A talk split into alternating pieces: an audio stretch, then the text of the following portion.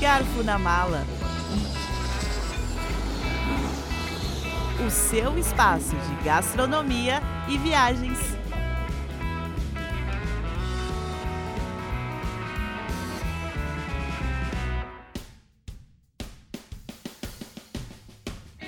Olá, sejam todos bem-vindos a mais um episódio do podcast Garfo na Mala, Street Food pelo Mundo, episódio Américas. Você já pensou em viajar pela cultura do país através da comida?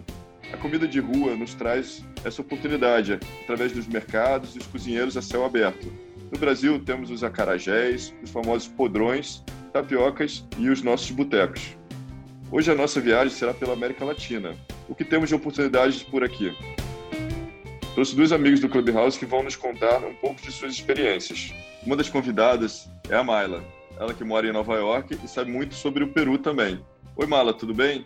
Tudo bem, Rodrigo. A outra convidada é a Gabi, que é chefe e mora em Balneário do Camboriú, em Santa Catarina, e já trabalhou no renomado Noma da Dinamarca.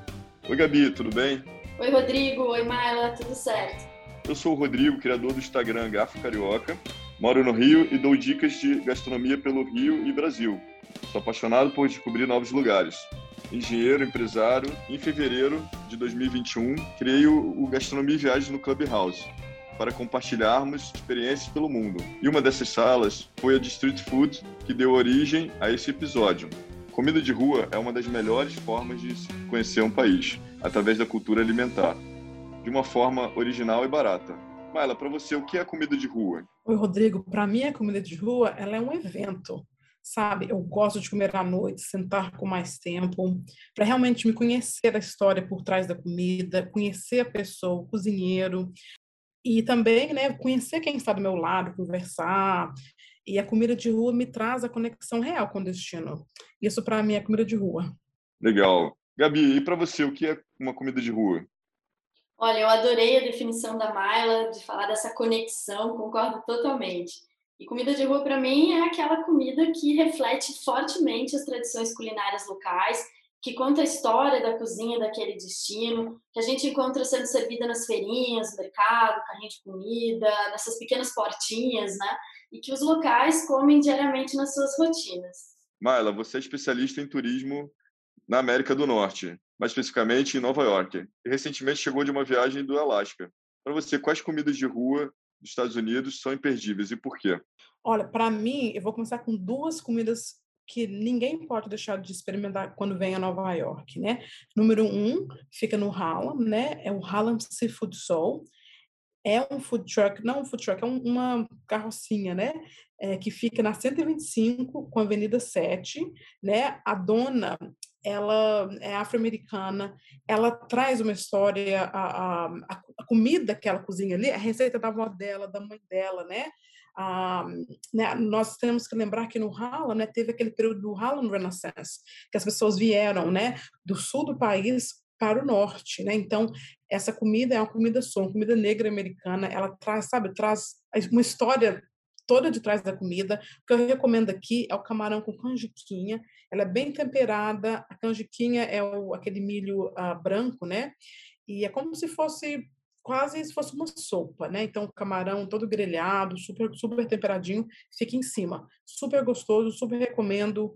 Ah, a dona, ela tinha ela, ela, era executiva aqui em Nova York e ela teve uma mudança de vida através de uma doença e ela realmente quis se conectar com o destino novamente. Ela é de Nova York, ela é do Harlem, ela quis trazer essa comida, né, que era da mãe, que é da mãe e da avó fazia, realmente trazer de volta para a comunidade do Harlem. Então isso para mim, essa que eu falo, é a conexão real que a gente tem com o destino, com a comida, essa comida de rua, né? E a segunda é o Halagás, que fica na rua 52, com a Avenida das Américas. Lá, minha recomendação é o cordeiro com arroz e o tradicional molho bem apimentado que eles servem. O Halal Gás, eles estão ali no mesma localização desde 1990. Hoje em dia, eles se encontram em cinco países, todos são comida de rua, ele não quis e não quer ter um restaurante, ele realmente quer manter essa tradição de comida de rua, né? Essa comida halal, que é uma comida, né, principalmente para muçulmanos, né, que é aquele corte de carne, né, bem específico, muito tradicional, muito gostoso aqui em Nova York. Essas são minhas duas dicas que a pessoa não pode deixar de comer quando vier aqui. Legal, Maila, muito bacana, assim, é, é, você traz uma comida raiz, né? Você traz aí pela, por Nova York, e você sabe que eu tenho food truck de cachorro-quente inspirado em Nova York, né? É New York Style. É, sou um apaixonado por cachorro-quente. É, quero muito também experimentar os lobster rolls. É, o que você me, nos recomenda para conhecer aí em Nova York? Quais lugares eu devo ir? Rodrigo, você que adora cachorro quente, na próxima vinda a Nova York, não pode deixar na, de ir na Coney Island, né? Lá nós temos, além dos tradicionais cachorro-quentes, nós temos o corn dog. O que é o corn dog? Ele é, ele é salsicha empanada com bolo de milho, aí eles fritam ele e é servido no palito. É uma delícia, ele é um pouquinho adocicado, então é, é super gostoso. Essa é a minha recomendação para quem realmente gosta de cachorro-quente para você, que tem food truck aí no, no Rio, né? E a lobster roll também amo, é o meu favorito, né? Eu recomendo o Cousin Maine Lobster, é um food truck aqui em Nova York e é uma, é uma delícia, né? E hoje em dia, ele, esse, esse ano passado, eles abriram também algumas unidades de restaurantes bem pequenininhas, umas portas pequenas. É estranho, né? Porque quando eu fui para Nova York, eu não encontrei o, o lobster roll. Não sei porquê. Eu fui no período de fevereiro, março. Está um pouquinho frio. É, tem algum motivo específico? Ah, tá, tem sim. Ah, o lobster roll é uma comida de verão, né? Aqui, então, geralmente. Ah, entendi. Por isso que você não encontrou, né? Uhum. Geralmente, sim, é de maio até setembro. É a melhor época de achar lobster rolls nos restaurantes. Ah, que delícia. Eu fiquei com água na boca se descrevendo aí esse corn dog. Deve ser maravilhoso. Sim, muito, é muito bom, é muito gostoso. Super recomendo mesmo. E você, Gabi, sendo chefe, como é que você descobre ou escolhe as comidas de um destino turístico? Conta um pouco do que você andou experimentando pela América Central e Latina.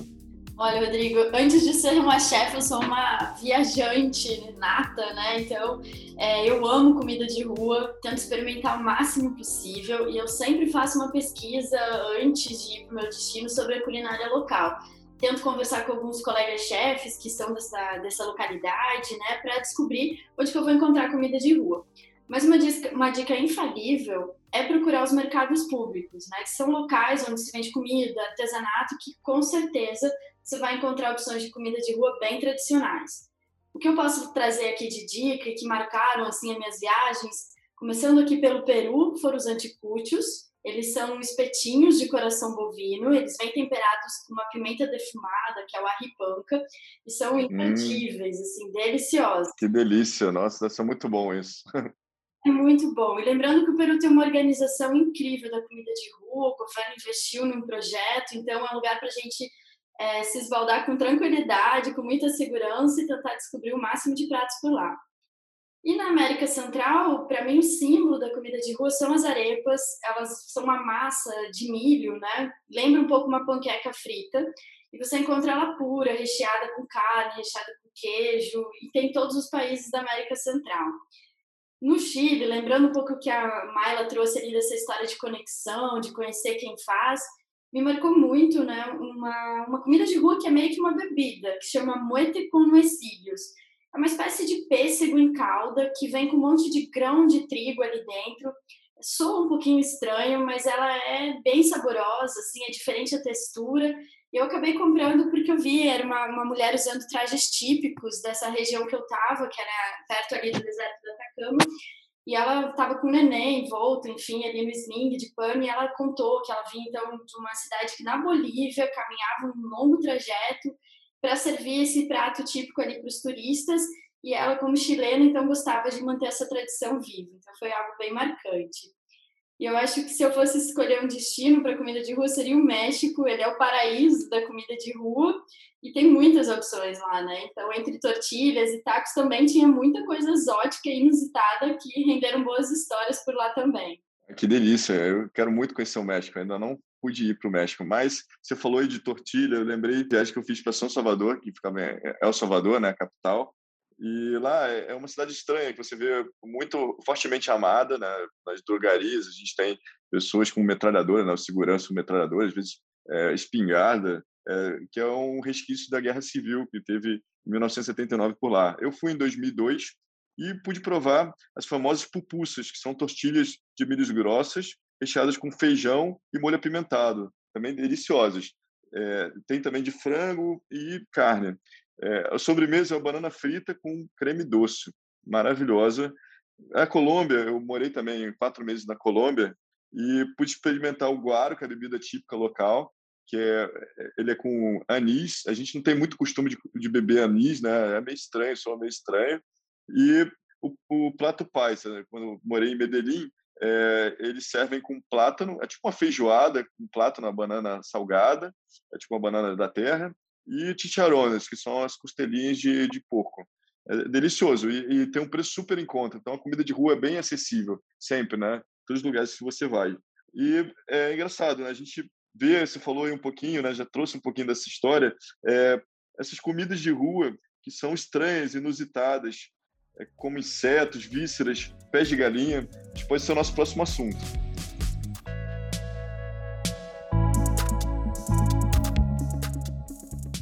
Por falar dessas comidas exóticas, quais vocês quebraram o tabu e acabaram experimentando pela curiosidade? Conta aí, Maila, o que, que você quebrou o tabu e que você experimentou e falou, cara, isso foi estranho eu comer? Para mim, Rodrigo, estranho mesmo foi comer coração de boi, né? Eu amo coração bovino no Peru né? Antes uh, de, eu nunca tinha visto esse tipo de, de prato, né? E lá é muito comum, né? Então, para mim, eu falo, ah, não sei, comi, adorei. Hoje em dia, não sai do Peru sem comer o famoso antecútil, né? Como a Gabi já trouxe aí para nós, mas assim, muito gostoso. Mas de começo assim, eu fiquei meio, meio estranho, achei meio estranho. É, eu já comi, é delicioso mesmo, Maila. É. E, e, e, os cachorro-quente com feijão que tem nos Estados Unidos? Que para o brasileiro soa meio estranho, né? Como é que é isso? Sim, aqui, o, aqui nos Estados Unidos, né, o tradicional mesmo é o cachorro-quente com chile. O que é o chile? O chile ele é esse molho que leva feijão, né, o molho de tomate e carne moída e vai, né, em cima do cachorro quente. Então, para nós brasileiros que sempre comemos feijão, né, arroz, feijão, é bem estranho. Eu falo, ai, não sei não, mas, né, é bem gostoso, é bem interessante, mas assim, para mim ainda é estranho, mesmo hoje em dia, quando eu penso em chile, feijão, cachorro quente, mas é gostoso. É estranho, é gostoso. Eu aqui no meu cachorro quente eu adaptei, eu tirei o feijão. Também fica gostoso, bem gostoso. Falaram que tem um, uma cidade nos Estados Unidos que também é, o chile é sem o feijão. E também diminui um pouquinho a pimenta, porque as pessoas são meio, têm aversão à pimenta. E você, Gabi, o que, que você conta pra gente de, de exótico que você provou? Olha, adorei essa ideia aí, hein? Quero experimentar o feijão no hot dog. Opa! De comida estranha, exótico, eu já experimentei muita coisa, de insetos, animais, vísceras, mas eu acho que o México foi, como eu falei antes, o campeão, né, de ter essa, essas opções. Então, começou lá pelos tacos com recheio de grilos, que eles chamam de chapulines. Eu experimentei no mercado de São Juan. Não, não senti assim, um sabor muito diferente, não. Lembrava uma castanha, né? Mas a textura foi assim, romper um tabu para conseguir comer. E é algo muito natural para eles, né? Vem do costume dos astecas, isso de ter uh, os insetos na alimentação, e algumas localidades ali no México acabam mantendo essa tradição, né? É. E acho que além dos grilos, eu tive os inesquecíveis escamoles, né? Eles são ovos de formiga. Eu experimentei um que vinha servido em cima de uma gordita, que é uma espécie de tortilha frita mais inflada. Eram super saborosos, então é a mesma ideia do soa estranho, mas é a mesma ideia do caviar, né? Tá servindo Caramba, ovo, ovo de formiga, é. diferente isso. Ovo de formiga. São, são umas bolinhas meio brancas, cinzentadas, assim, bem maiores do que o caviar. É, tinha uma textura legal, um sabor bem, bem bacana, mas né, elas são ovas, então são bem perecíveis, tem que ter muita atenção, elas precisam ser bem manipuladas, tem que estar refrigerado. Não foi meu caso, porque eu vou muito na aventura, no, impulso, e acabei experimentando sem observar né, esses cuidados, e, aí não tive um desfecho muito positivo.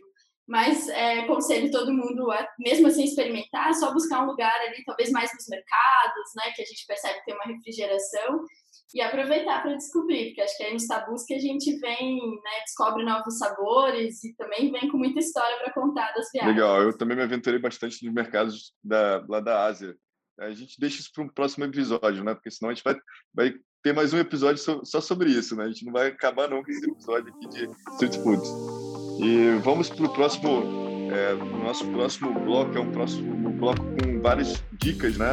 Vamos ao nosso quadro aqui de Dicas de Ouro e a gente vai falar um pouquinho sobre dicas que a gente ouviu nas, nas salas do Clubhouse. E vocês lembram de alguma dica de comida de rua que vocês não conheciam? Mala, conta pra gente. Sim, nossa, nossa sala era muito gostosa.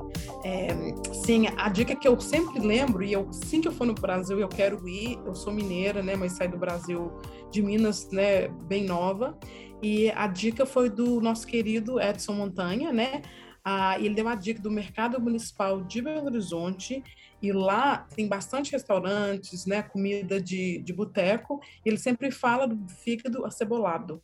Então, essa é a dica que eu escutei lá, e assim que eu for ao Brasil, vou correndo pelo Horizonte para comer esse fígado acebolado. Que delícia, eu também quero provar esse fígado. Estou aqui mais pertinho. Daqui a pouco eu vou lá. Quando eu puder ir pelo Horizonte, irei e provarei e depois eu te conto, Marla. De repente, antes de você ir, ou então depois, vamos ver. Vamos ver, vamos ver. Gabi, e você? Conta pra gente, que dica que você gostou, assim, que você não conhecia? É, a dica que eu anotei no, no nossa sala de street food, do nosso clube Gastronomia e Viagens, foi do Gelson. Deixei anotadinha aqui, que eu espero ir em breve. Ele falou sobre as chipas, que são servidas, vendidas na ponte da amizade entre o Brasil e o Paraguai. Pelo que eu pesquisei aqui, a chipa é, lembra muito a massa do pão de queijo, mas é feita no formato de biscoito, assim, ver, pode ser frito, assado.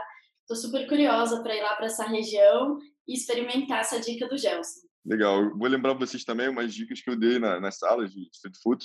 São de bares aqui da Tijuca, um berço gastronômico de, de boteco né, no Rio. Uma das dicas é o Bar da Gema.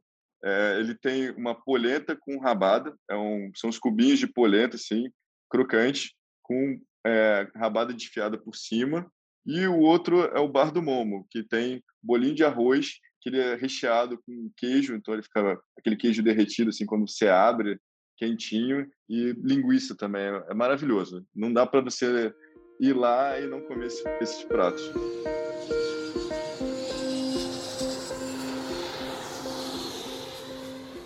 E aí vamos fazer uma dinâmica agora de pergunta que ela é, pergunta você responde. Eu vou criar umas situações aqui e aí vocês me respondem. Gabi, é seu último dia de viagem no México, sobraram os últimos pesos mexicanos. O que você compraria de comida de rua?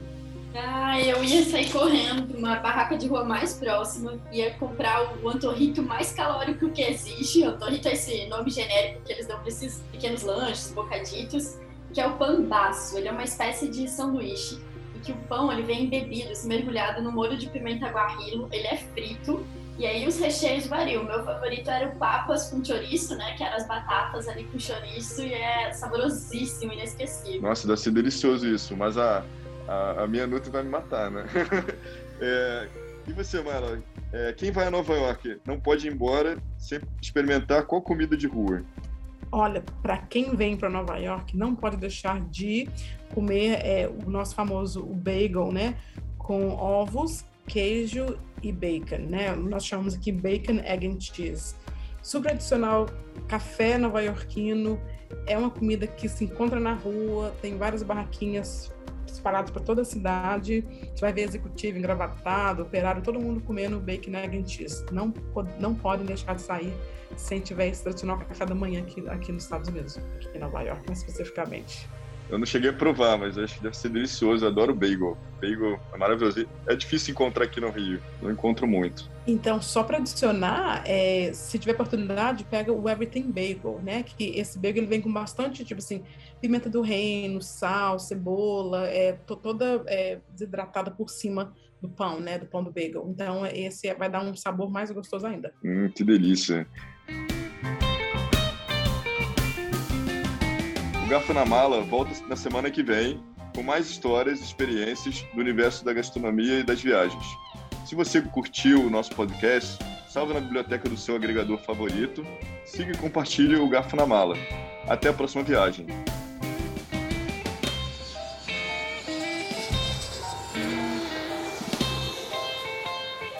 Garfo na Mala, o seu espaço de gastronomia e viagens. Para saber mais, acesse garfonamala.com.br.